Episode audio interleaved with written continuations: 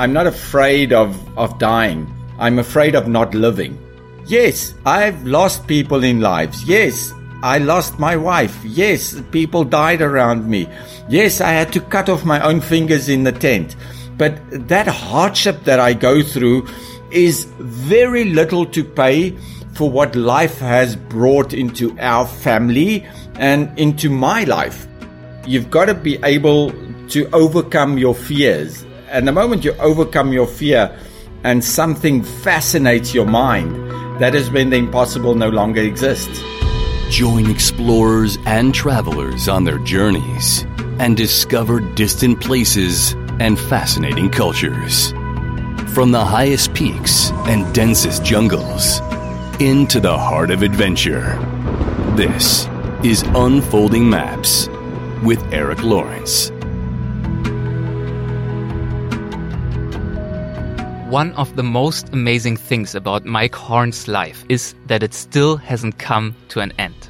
I came across this witty sentence, which unfortunately is not mine, uh, while preparing for my interview with this episode's guest. And it sums his life up quite well, I have to say. Because today we have a real adventure heavyweight as our guest. Mike Horn is introduced again and again as one of the world's most important explorers and adventurers of our time. And it's true, what he has achieved and demonstrated in terms of endurance, determination, and courage is pretty much unparalleled. He was, for example, the first person to swim solo and unsupported across the Amazon River from its source to its river mouth. That's six and a half thousand kilometers that he has covered on a hydrospeed. He circumnavigated the globe at the equator without any motorized assistance, and he was the first person ever to cross Antarctica at its widest point. And he also undertook the very first winter trek to the North Pole. That meant weeks in the eternal ice in permanent darkness. He also sailed around the world more than a dozen times, climbed some of the highest peaks on Earth without artificial oxygen, and since 2015, Mike has taken on the role of survival expert for three French TV channels where he shares his knowledge of survival with the participants of the shows. A single interview is not nearly enough to do justice to even a fraction of his endeavors, and uh, we do not attempt to do so. Instead, we dig into some of the lessons that he's learned from his ventures. We're discussing, for example, what he sees as the power of inspiration and where he finds the value in failure. There is some background noise at the beginning, but it stops after a few minutes, so please don't worry about it. And now, have fun with Mike Horn. Hi, Mike. Uh, welcome to the podcast and thank you so much for making the time. Well, it's a pleasure, Eric. Thanks for inviting me. Cold and eternal ice, a frozen wasteland and infinite hardships. This is uh, how one could describe uh, the Arctic if one was maybe not very fond of it and probably would be telling the truth, but uh, probably also not doing it quite justice as far as you are concerned. Um, how would you describe the Arctic? You know, the Arctic to me, you know, as I spend quite a lot of time in the polar regions, um, the Arctic to me is an ocean. Mm-hmm. Um, and this ocean allows us to have access to places that not a lot of people can go because it's ice floating on top of water. And as soon as you take ice floating on top of water, that's where the animals have to adapt to be able to survive in uh, in those extreme regions of the world. And to me, the Arctic or the polar ocean means 24 hour darkness as well. Some of the most harshest places on earth. And at the same time, 24 hours of light when the light comes above the equator and shines onto the polar ocean, uh, where you can really see the life of the animals change in the way that between the dark and the night. And that contrast to me is what makes the polar ocean or the Arctic one of the most fascinating places on earth. Yeah, I'm asking this uh, because uh, one of your more recent expeditions, of course, in the end of 2019, you traversed the Arctic Ocean via the North Pole uh, in 87 days. And uh, you believed already in advance that this would be one of the most uh, difficult expeditions in your life. Why did you have this kind of uh, feeling about that? You know, once you start polar exploration, you can't stay away from it.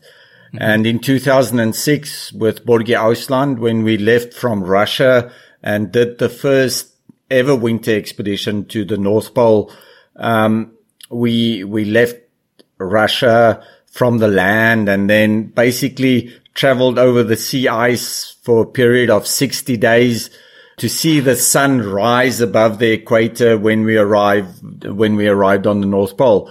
Um, at that stage in 2006, we thought that that was the most difficult thing that I have done and that Børge, being a polar explorer, has done in his life. And we thought that it was impossible to cross the polar ocean uh, during the Arctic winter when you have 24 hour darkness. And through time, we kind of forget the hardship and we remember the most amazing moments we spent on the polar ocean, seeing the polar bears come to us, uh, the ice moving, that complete darkness of, of that remote place in the world kind of draws you back to it. And when you forget about the hardship, and you've increased your experience a little bit, that is when you feel like you want to go back. You need to do something better. You need to be able to see if humanly it's possible uh, to cross the polar ocean.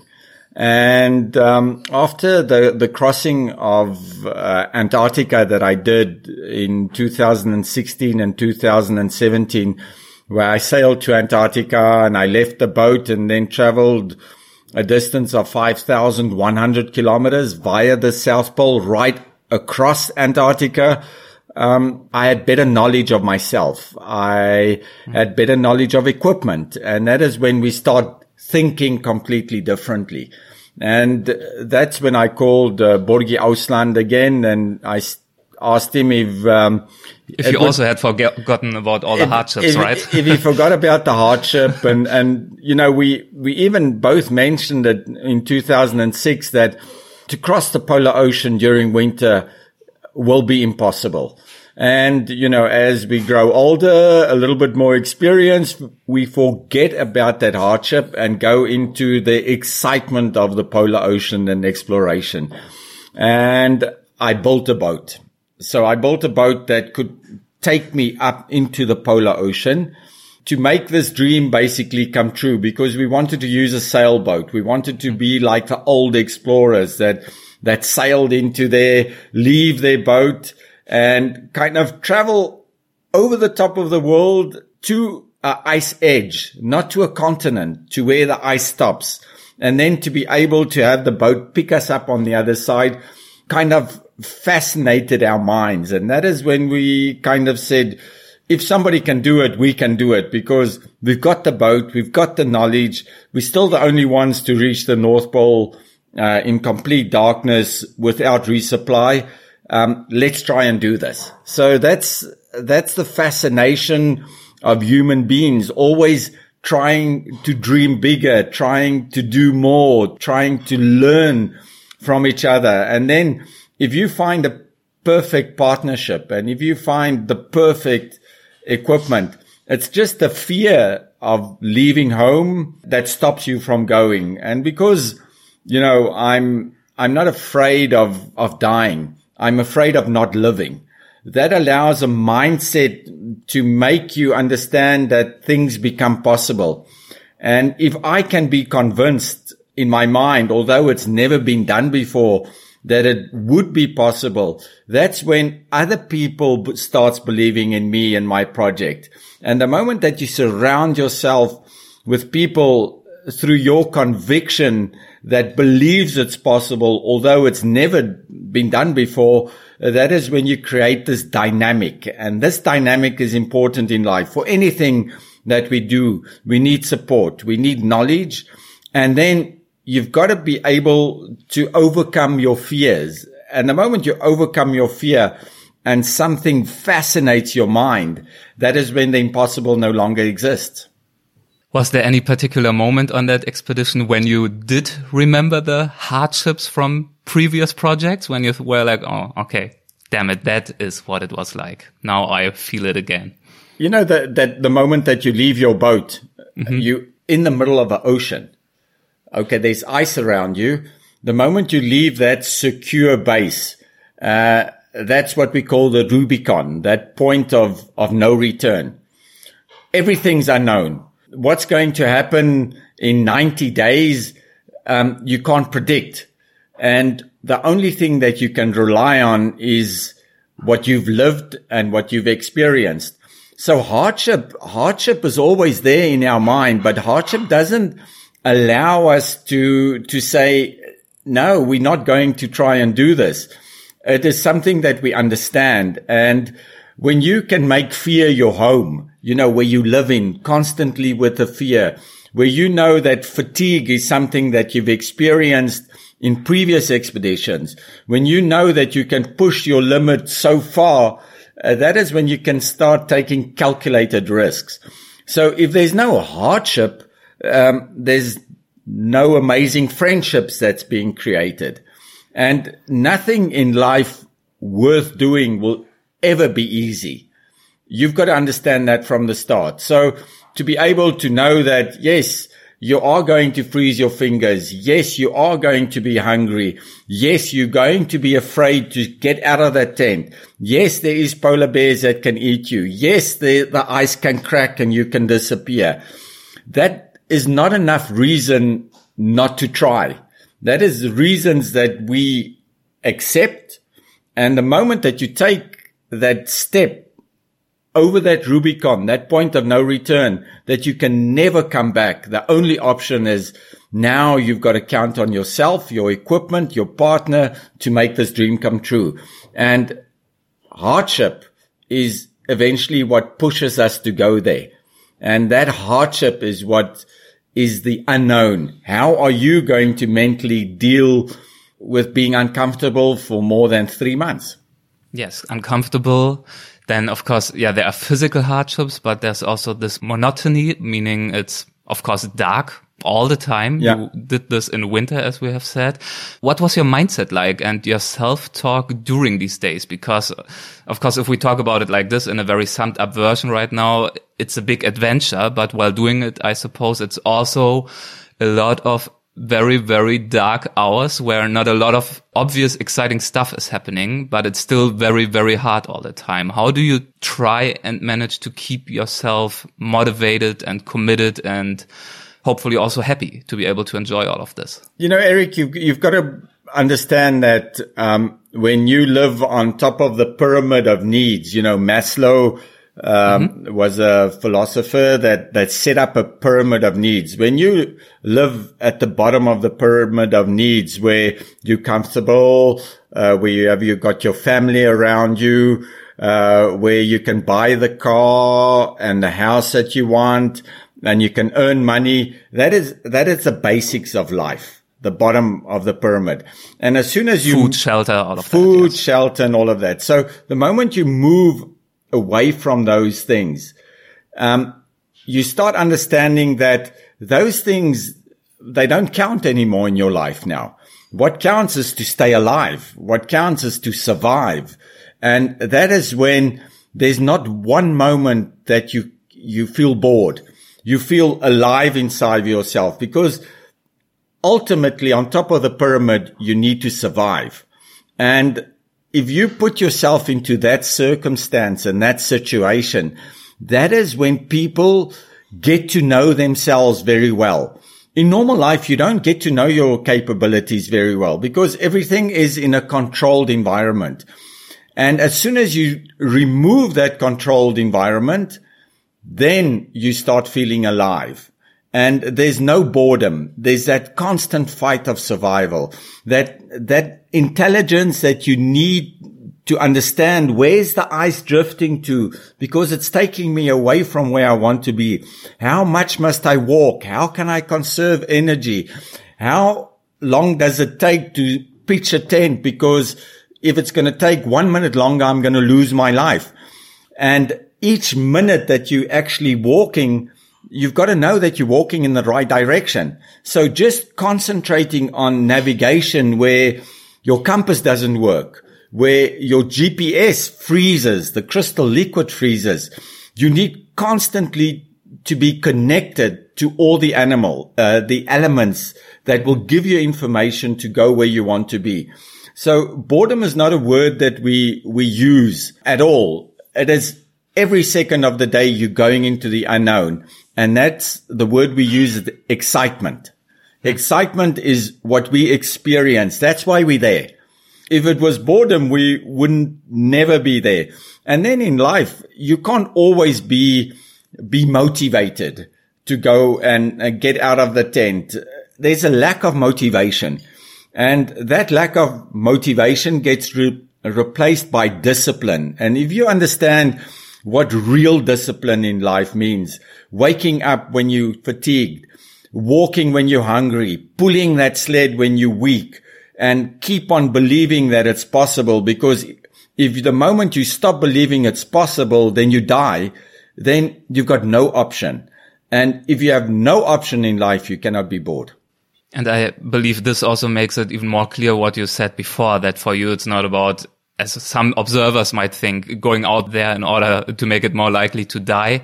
But for you, it's in order to make it more likely to live or to feel alive by stripping away many of the things that in civilization in our life today, yeah, make it harder for you to, to really feel this uh, strong connection to yourself and to our elements that surround us. Yeah, that's, that's very true. You know, Eric, in, in my life as an explorer, um, and and and doing what I love doing allowed me to meet a lot of people. Mm-hmm. And I've never met a strong person that had an easy life. Mm-hmm. And it's not a criticism. It's just that to really know yourself, you have to be able to put yourself in a situation that you've never been in before. And if life is just too easy, I think sometimes you miss more than half of your life because you not really know what you're capable of. Because if you're constantly living without fear, if you're constantly doing the things that you love and you avoid the things that you don't love doing, you're not living life to the fullest. And in, in the job that I do in exploration, you've got to start loving the things that you hate doing. and, and it just means that in fact, that allows you to know how you will react when you have to do things that nobody else wants to do. What was it for you that sparked your fascination with expeditions and for adventure and for faraway places? I, I think as a kid, I was brought up uh, with a very open mind and a lot of freedom. And I, I believe that we all have different talents and, um, you know, some people become amazing bankers. Some people become amazing scientists, um, musicians, uh, writers, uh, engineers. And I always loved the outdoors. I always wanted to see, um, what was on the other side of the mountain. And I think that, that hunger for the unknown is becomes the driving force behind what we do. And once you get to know yourself a little bit more and you broaden your spectrum of knowledge, that is the moment where you can go out there and go into the unknown because you're not afraid of dying. You want to learn how to survive. And that is, that is extraordinary. If you look at any sportsman, any amazing scientist, any engineer that did amazing buildings, there was a moment that they had to go beyond what they know. And that moment is what makes the difference between ordinary and extraordinary. And you can choose those things in life. There's two lives that you can live. There's one life that you walk very close to the cliff and the moment you make the mistake, you die. Or you can walk far away from the cliff and you can make many mistakes because you're not going to fall down the cliff. But the view at the cliff is much better. The view that you have of life overall is worth it. If you walk far away from the cliff, you've got no view. You live a daily life. You exist and that life can be interesting. But I prefer honestly living on the cliff and making it as safe as possible where I'm living because the view uh, is much better. When did you start to consciously decide to live closer to the cliff? I think when I was eight years old, when my father gave me my first bicycle and, and, uh, with one rule that at six o'clock at night, I have to be uh, at home. He didn't want to know where I went. I came back at six o'clock and always told him where I was and what I did. And it is not a father that said, don't do this, don't do that. All he said was the same way that you leave home, you have to come back. That meant don't injure yourself. Don't take unnecessary risks. Be conscious about the decisions and the things that you want to, want to do. And that teaches you a responsibility from very, uh, from a very young age. And yes, we do make mistakes, but the mistakes was made by me and I didn't have to be told that, you know, driving without your hands with a bicycle um, is going to be dangerous. I had to discover that. And the moment that you discover your mistakes and the things that you do right in, in, in life is the moment that you learn. And that learning process can only be done by you. So at eight years old, yes, when I was given a bike and I had to be at home at six o'clock and my father was there to listen to me when I came back and I told him what I did. And then he educated me in a way to say, try this. Maybe that works better. Or don't jump into the river when it's a thunderstorm because the water's going to go higher. That was helping me to understand what was happening around me. So we, he had two brothers, a brother that lived 10 kilometers away from him and a brother that lived 300 kilometers away from him. And when I told him I was going to visit my cousins, the the, the kids of uh, of his two brothers. Um, he said, "Okay, yeah, you can go," but he, I didn't tell him which one I was going to visit. For me, it wasn't interesting to drive 10 kilometers or to cycle 10 kilometers to go and visit my cousins close by. I thought at eight years old, I can cycle 300 kilometers. And not a lot of people, even at an age of that I am at 55, cycles 300 kilometers you, you have to think a little bit about it. And I thought about it and I knew it's going to take time, but I didn't give all the information to my father. I only told him half the truth because I was afraid that he wouldn't allow me to go. So the mindset was there, that mm-hmm. mindset mm-hmm. of going beyond, going to explore, but I didn't want to be limited. And when six o'clock arrived and I wasn't at home, he called his brother that was 10 kilometers away and said, was Mike there today? No, no, Mike wasn't Yeah, And he knew that I was trying to go to the other uncle because I told him so. So yeah. he jumped in his car. He got me along the road and I was eight years old. The little bicycle only maybe did 20 kilometers, never 300 kilometers. And he came to me and he said, okay, why didn't you tell me that you wanted to go and visit your cousins that's 300 kilometers away? And I told him that it's because I was afraid you wouldn't allow me. And he said, did I ever tell you not to do things?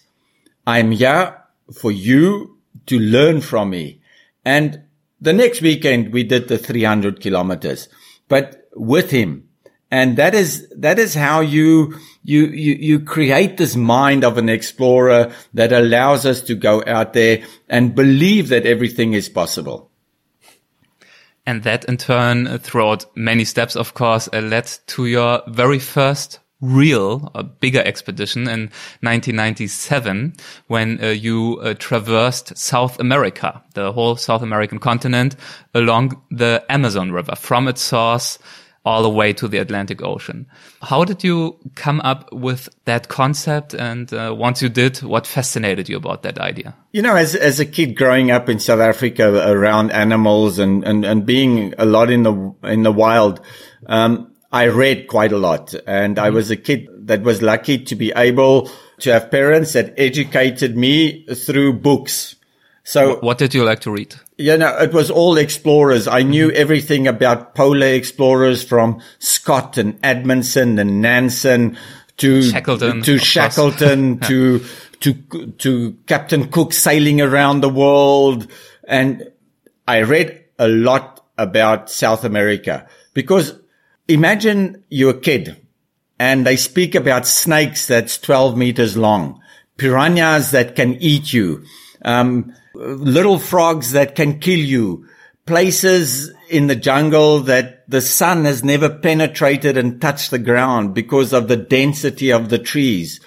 That fascinated me and that always stayed in my mind. So when I had the first opportunity to go and being I came from the South African Special Forces as well. So I knew what survival was all about. I joined the Special Forces in Brazil.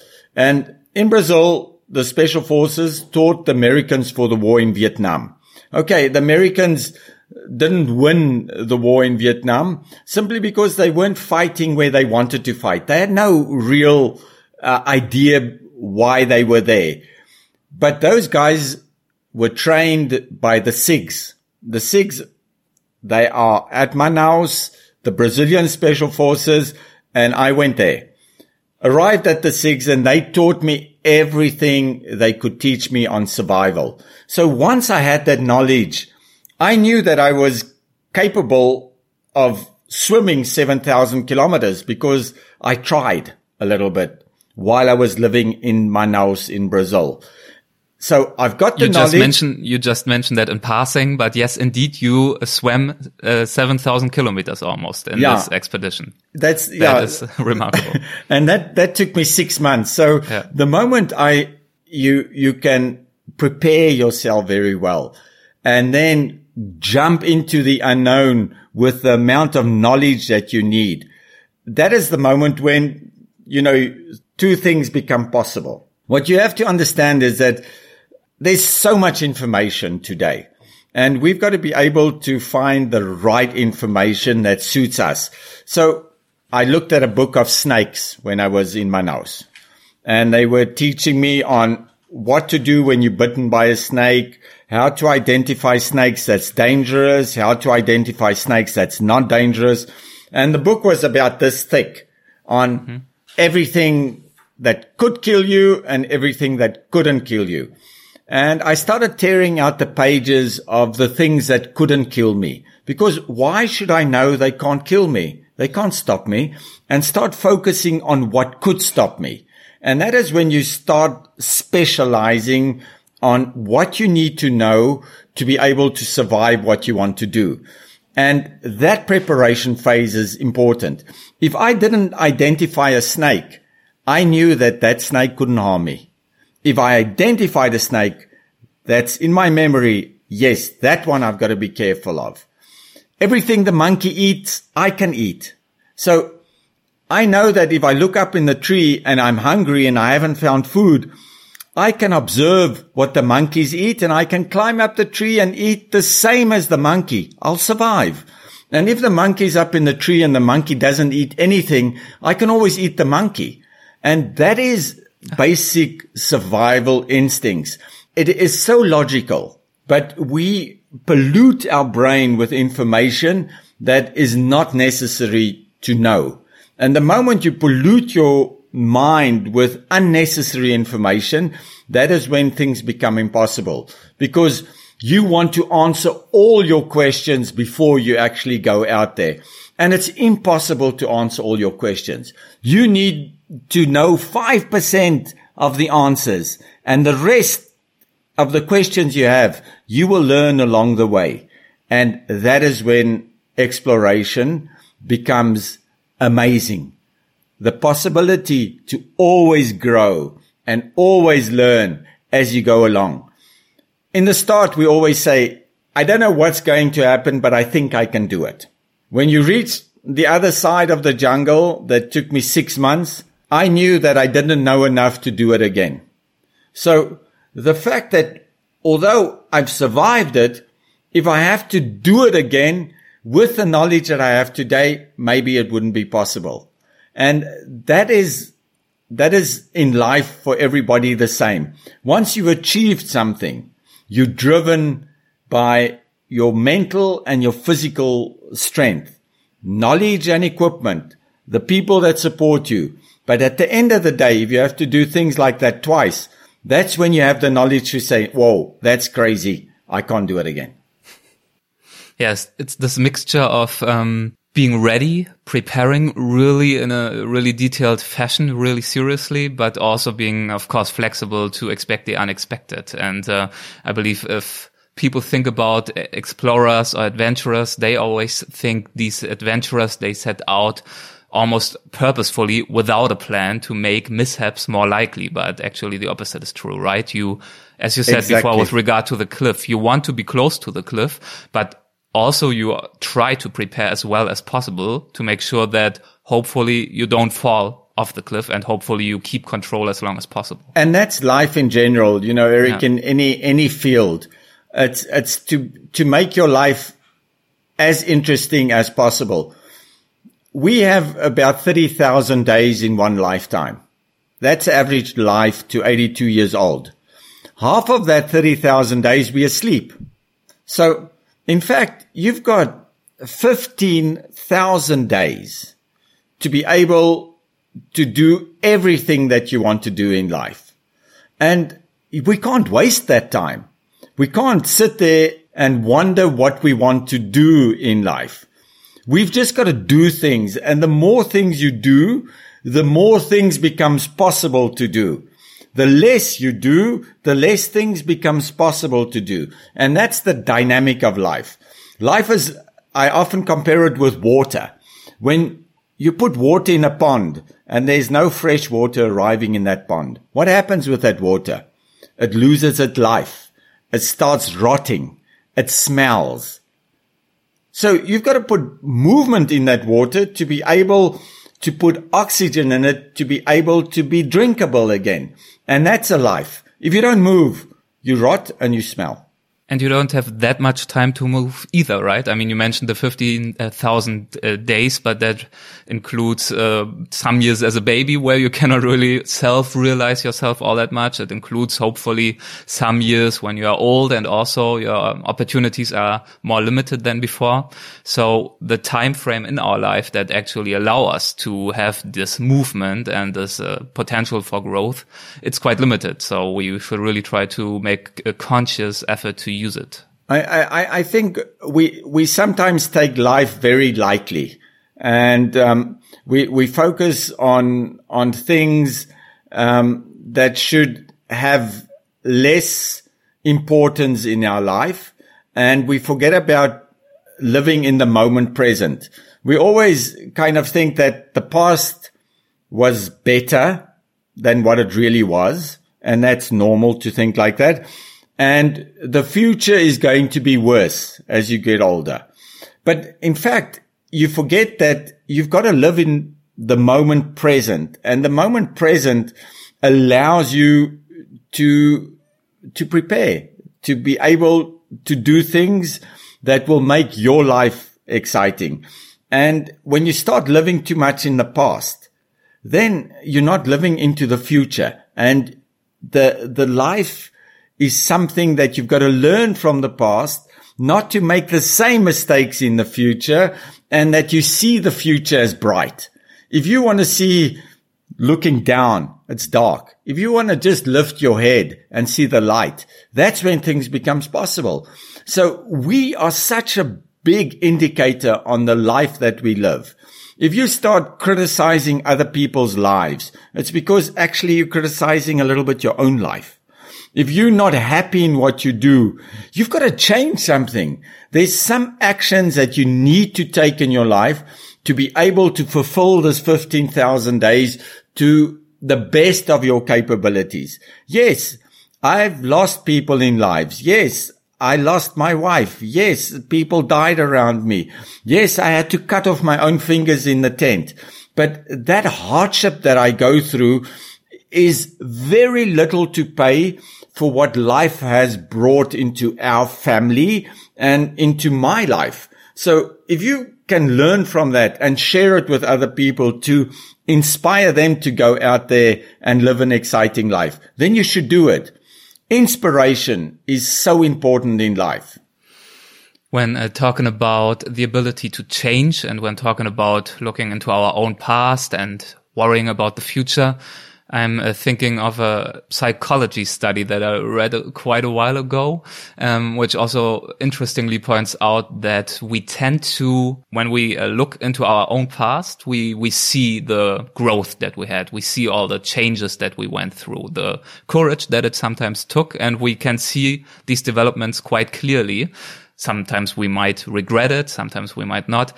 But if we look into the future, we tend to always underestimate our um, opportunity and our ability to continue to grow. That's quite interesting.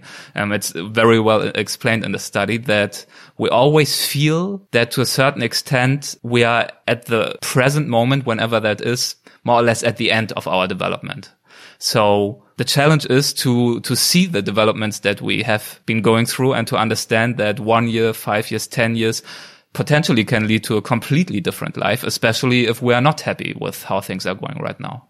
I, I think, Eric, that's, that's resumed perfectly. I was taught to dream big in mm my mm-hmm. life, not to limit myself uh, from what I knew on the moment present, but to, to have a broad vision of life. So if your dreams don't scare you, they too small. I still wake up at my age uh, today and I get excited about what I want to do, but at the same time, it creates fear. So if your dreams don't scare you, they, they're not big enough. And what we need in life, we need a catalyst, somebody to say, yes, it's possible. And that's when you make the first step. If you don't have that person that tells you, yes, it's possible, then tell yourself it's possible. And that is the moment that you say, okay, if people try and hold me down and drag me, drag me down, I need to get rid of these people. I need people to push me up. I need people to believe in me. But first you have to believe in yourself. Then people can believe in you. And if you think of life, how many times have you been told that no, it's not possible or maybe that's not a good idea? There's no good or bad ideas. All ideas can teach you something in life. And we should stop doing good on one side and bad on the other side. We should combine these good and bad because they experiences that makes you grow. And the more failures you have, like I've had in my life, the more I learn about myself not to make the same mistake twice. And often we keep on making the same mistakes because we're not conscious of the moment that it should teach us something. Well, we talked about your adventures in the Amazon. Um, we should mention you did that with a so-called hydro speed, which is yeah. a little tool that helps you to move ahead, but also meant that you were like half your body was still in the water most of the time. It was a big and a very challenging expedition. You, of course, did many more that uh, we don't have the time to go th uh, through them right now. You circumnavigated the globe around the equator. You did many, many things but I believe one of the red threads that can see combining or, or linking all these yeah. adventures from the Amazon to the ice of the Arctic and Antarctica that we talked about, but also up to high altitudes. You are also quite a serious mountain climber, K2 and all of that. One of the linking elements is what you just mentioned, probably dream big. So the urge and the willingness to always look for new challenges and also new opportunities to express yourself through mastering, hopefully, these challenges. And sometimes also uh, not mastering them, sometimes failing in quotation marks. Um, what does failure mean to you? Which kind of role does that word play when you look back and also when you look ahead with regard to your expeditions? You know, it's, it's, it's, how do you define failure? Mm-hmm. If I climb a mountain and I don't get to the summit, it's seen as failure because you had to turn back. But if failure becomes beautiful and accepted by you and you can go back and do things again and try again, it's not failure, it's life. And everything that we do in life that might be seen as failure is experiences lived. And all experiences build your life. Those, those are the, the building bricks of your life is what you've experienced and what you've done. So the moment that failure plays a part in your life, that's the moment that your foundation becomes so solid because there's a moment that success leads to success until it can't support the structure of success anymore. And then you fail. So you fail, you fail from very high and you fall very low. And resilience is something that comes to mind in failure is how fast do you rise after a fall? If you know how to deal with failure, it means the moment you've fallen, the moment you failed might be seen as failure by others, but it might not be failure for yourself.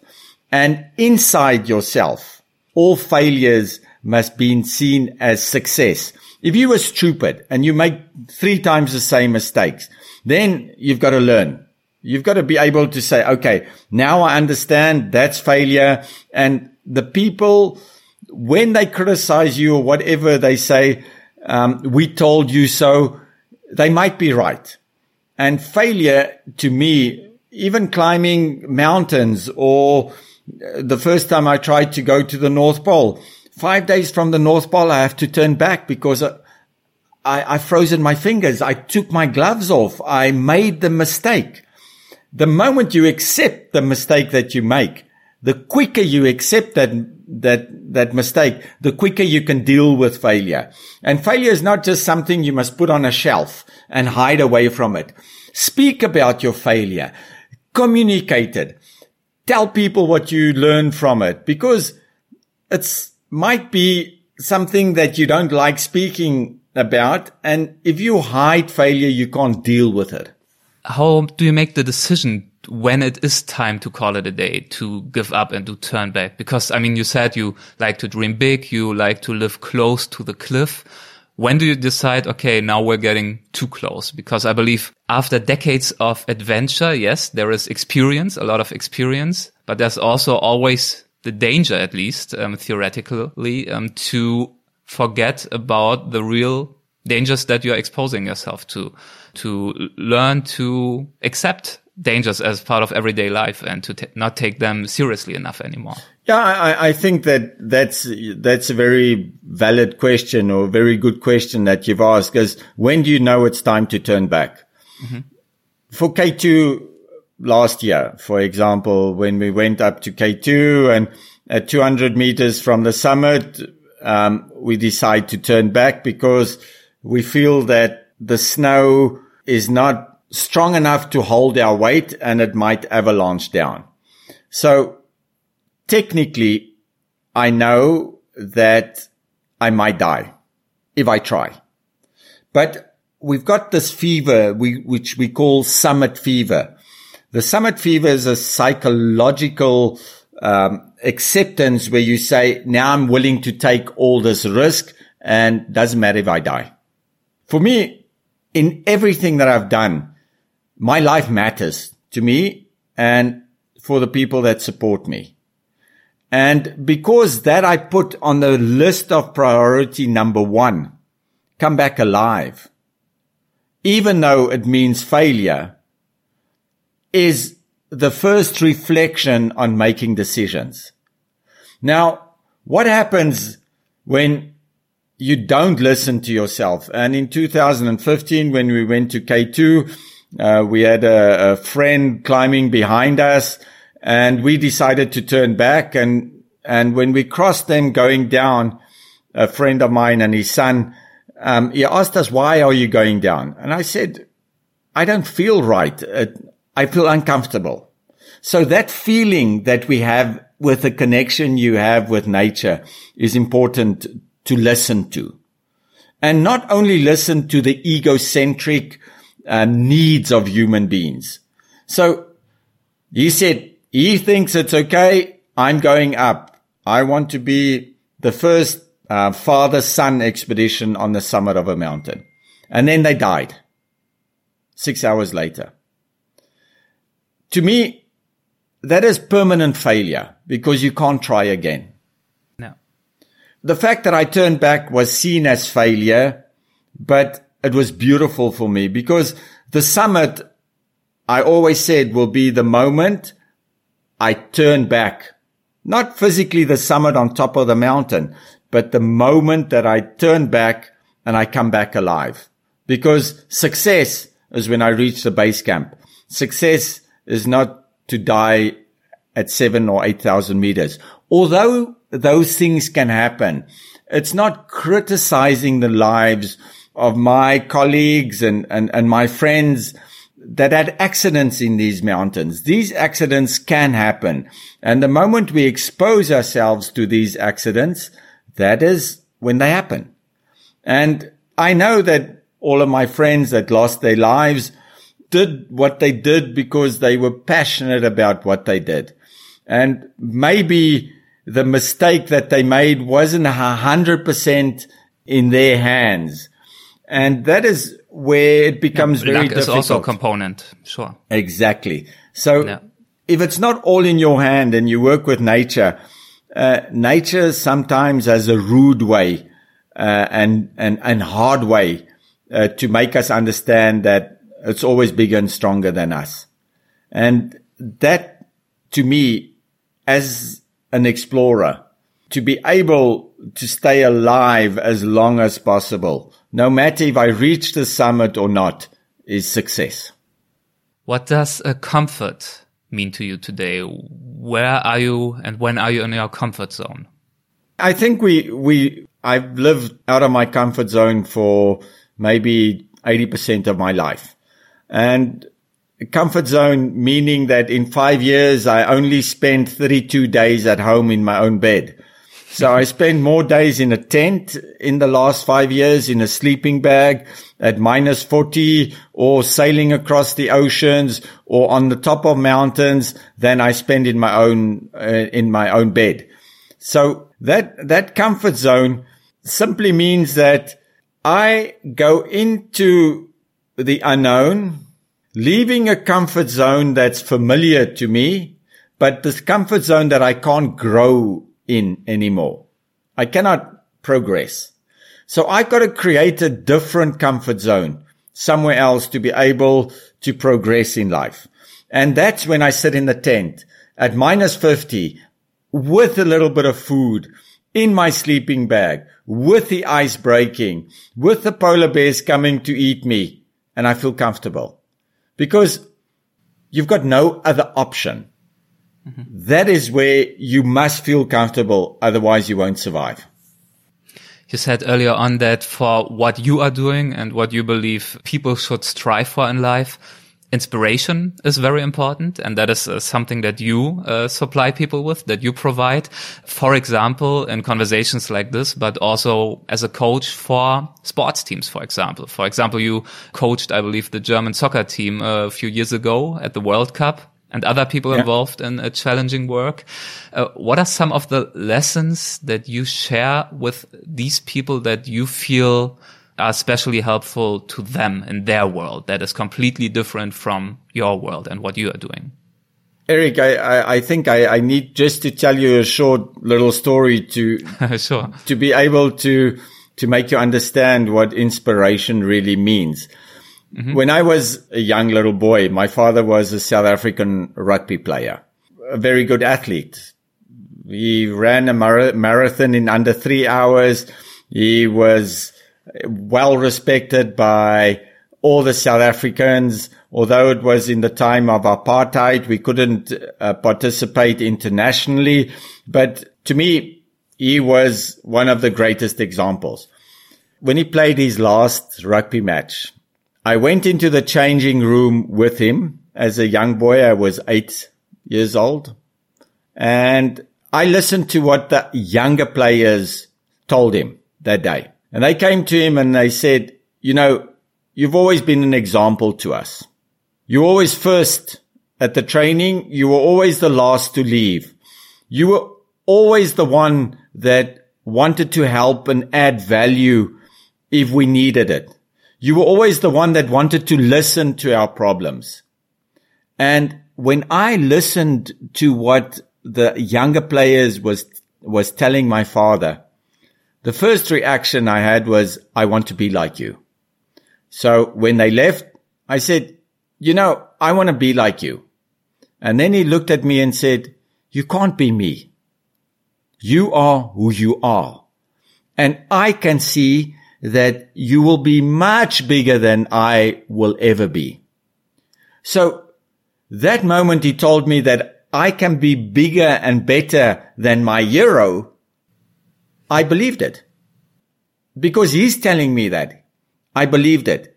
And that's where the inspiration gets born. That inspiration that somebody else that you admire is telling you you can be bigger and better than them. Every morning at six o'clock, he woke up to go for a run. Every morning of his life. Every morning, I woke up at six o'clock to go running with him. And he never ran any slower for me to be able to keep up with him. He always ran as fast as he could. And it was for me to run faster to keep up with him. And when I couldn't keep up with him, I took a little stone and on the pavement, I drew a line where I got to that day. There was many lines that I drew and every day I beat that line. So he asked me, why do you think I go running every morning? I said, you go running because you want to be the best player that you can be. Physically and mentally, you're training yourself.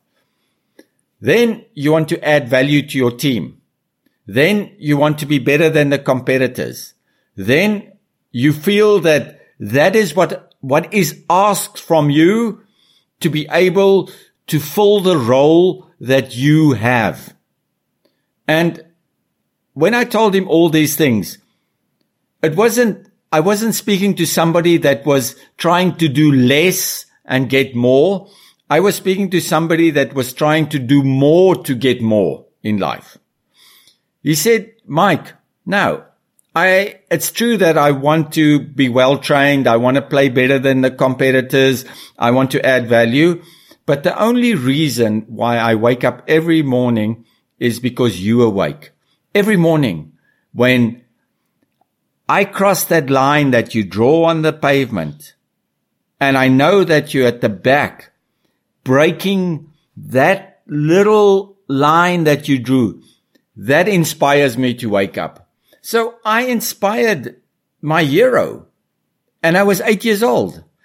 That is the story of inspiration in life. That inspiration that I then took into the German football team, took into the South African rugby team, took into the Indian cricket team, just was naturally taught to me by the way that I was brought up. So inspiration you can find from anywhere.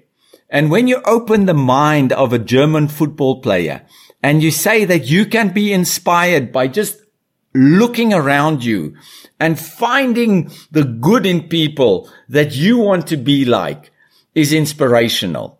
And it's not to criticize anybody that's on the same team with you, but to be able to make the most solid team that can win a World Cup. You need to be inspired by each other. It's got to be a little bit like we can't really say this, but it's infection.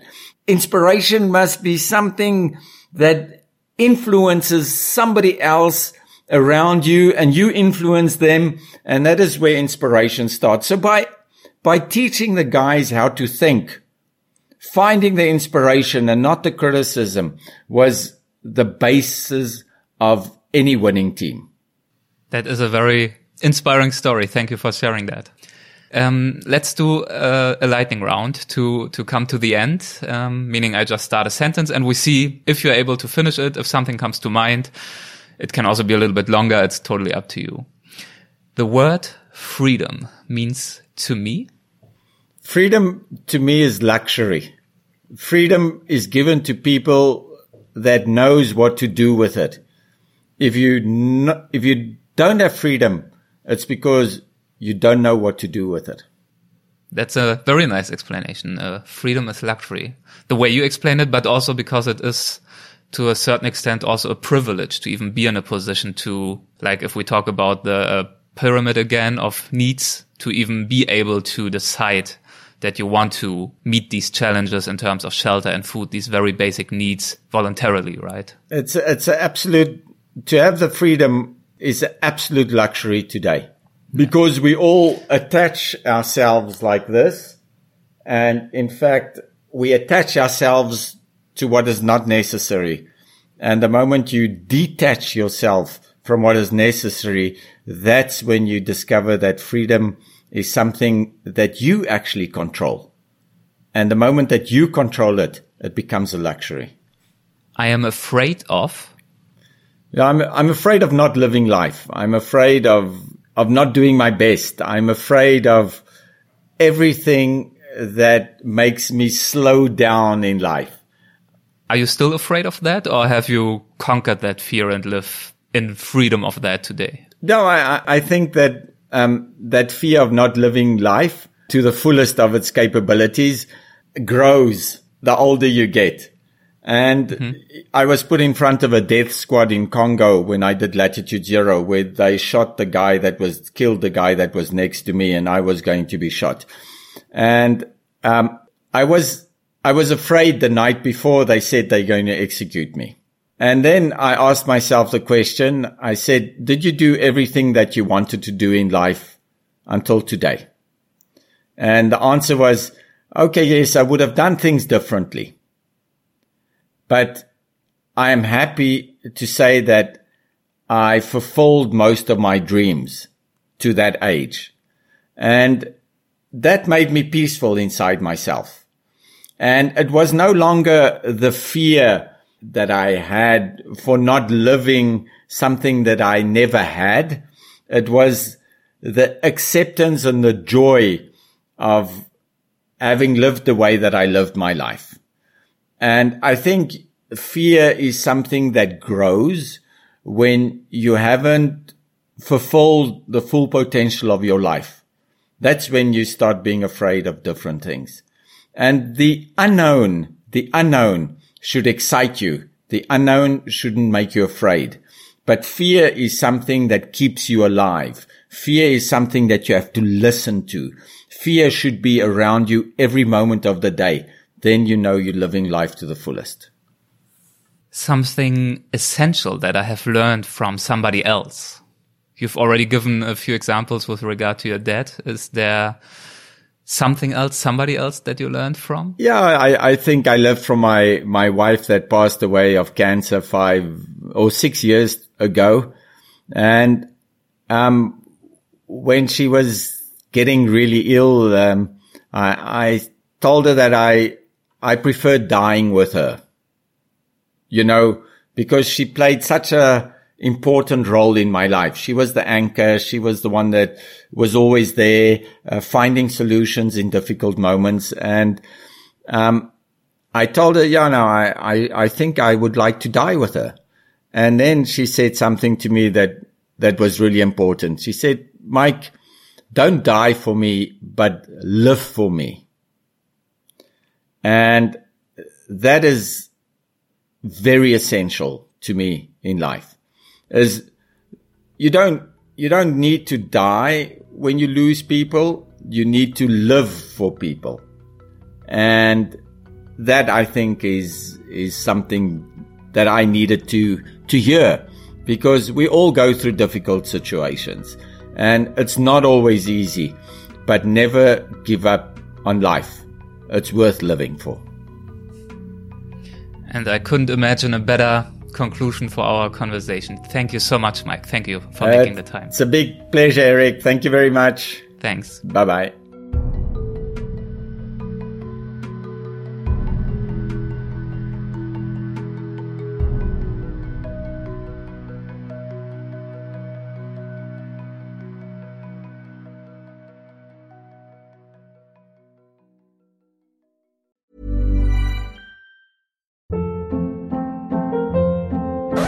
Hold up. What was that? Boring. No flavor. That was as bad as those leftovers you ate all week. Keke Palmer here, and it's time to say hello to something fresh and guilt-free. Hello Fresh. Jazz up dinner with pecan-crusted chicken or garlic butter shrimp scampi. Now that's music to my mouth. Hello Fresh. Let's get this dinner party started. Discover all the delicious possibilities at hellofresh.com.